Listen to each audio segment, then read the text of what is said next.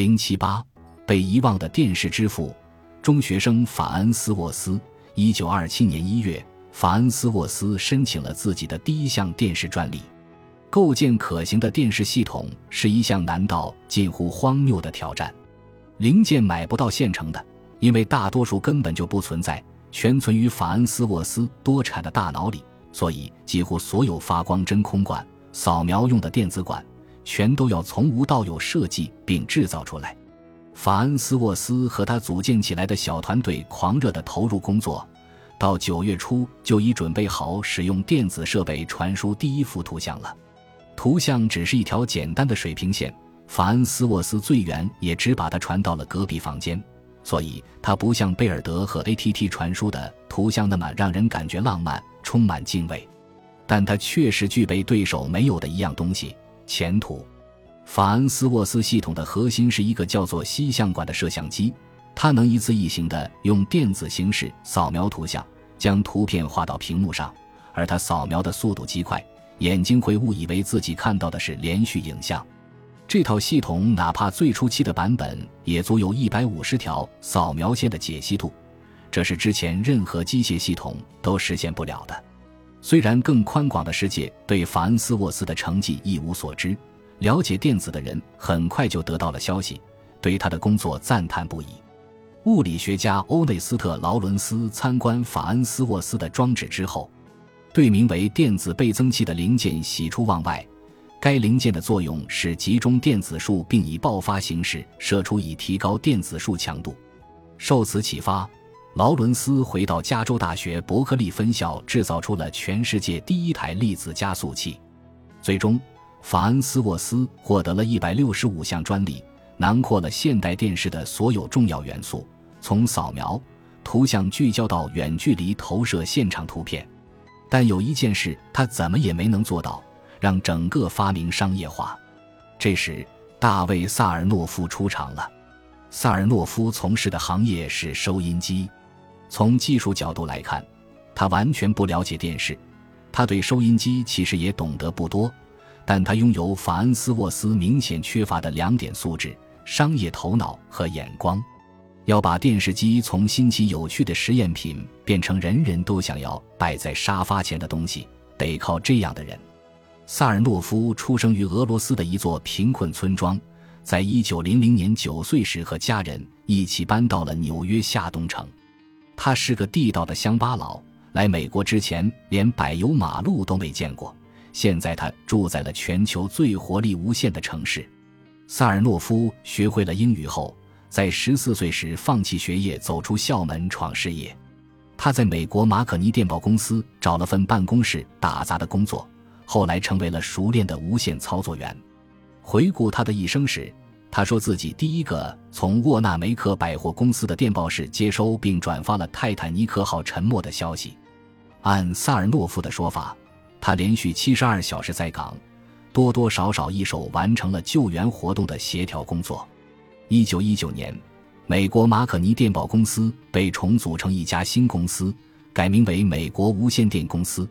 年轻的萨尔诺夫雄心勃勃，对机会有着本能的嗅觉。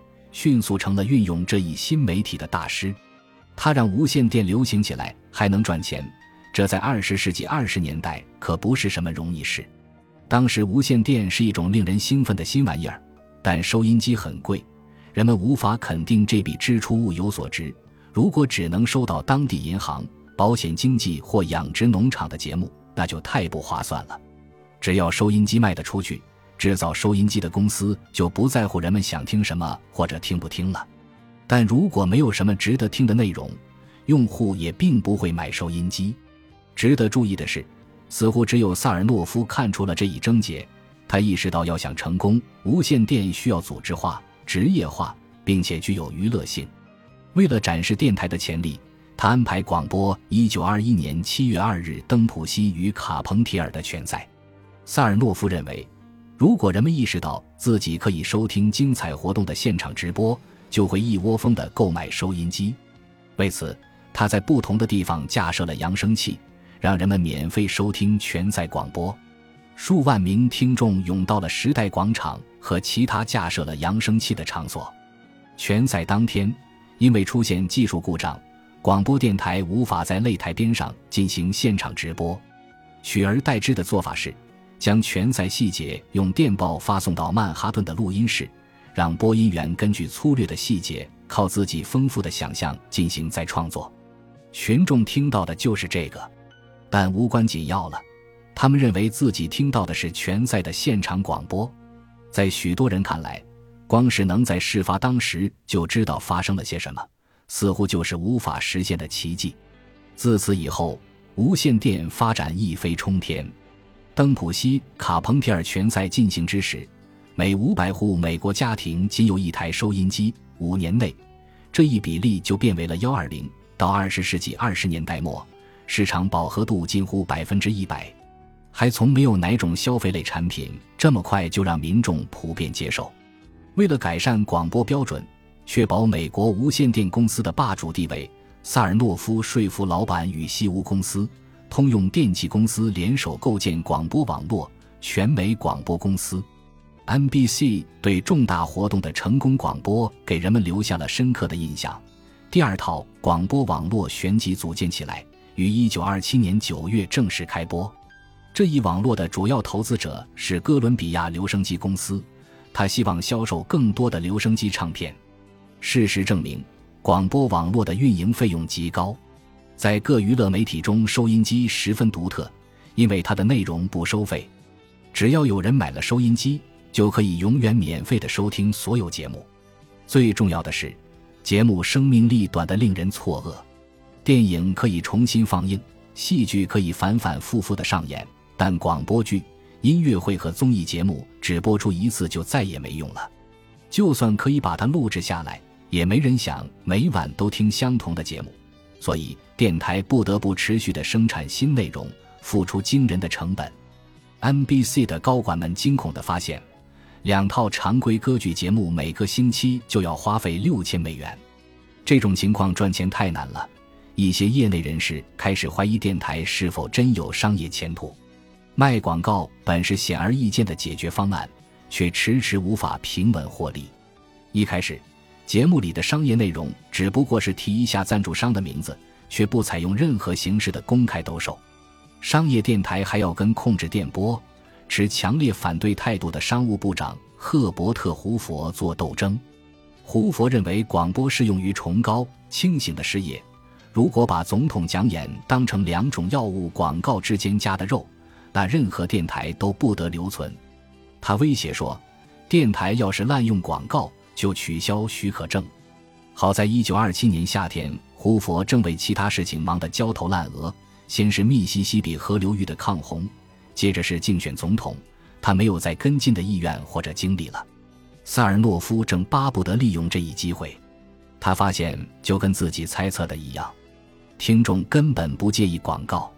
到运营第二年，NBC 一年就卖出了价值一千万美元的广告。到二十世纪三十年代初，电台广告的市场价值超过每年四千万美元，而这一市场还因为大萧条而大幅萎缩过。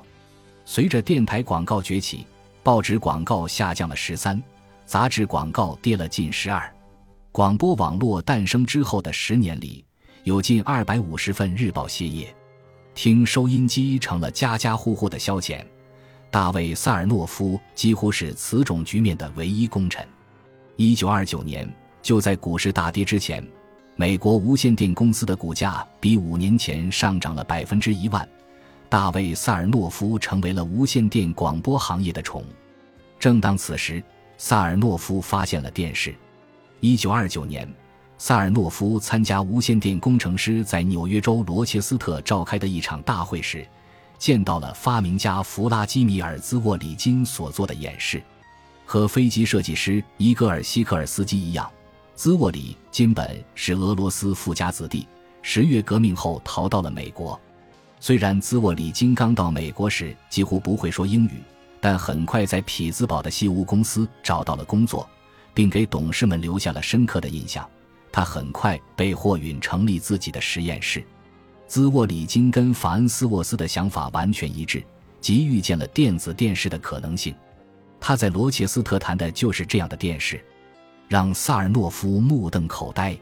萨尔诺夫立刻看到了电视作为娱乐媒体的巨大潜力，并能为美国无线电公司创造更多的财富，便立刻怀着惊人的热情支持电视的开发。兹沃里金告诉萨尔诺夫，只要有十万美元，自己就能在两年内研发出一套可行的系统。萨尔诺夫雇佣了他，为他提供了一切所需，但结果。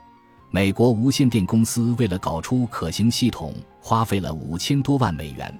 对一项未经证实的技术来说，这是一场惊人的赌博。更糟的是，萨尔诺夫发现，最关键的专利以及与之相关的诸多洞见，都来自住在旧金山的一个年轻人费罗·法恩斯沃斯。本集播放完毕，感谢您的收听，喜欢请订阅加关注。主页有更多精彩内容。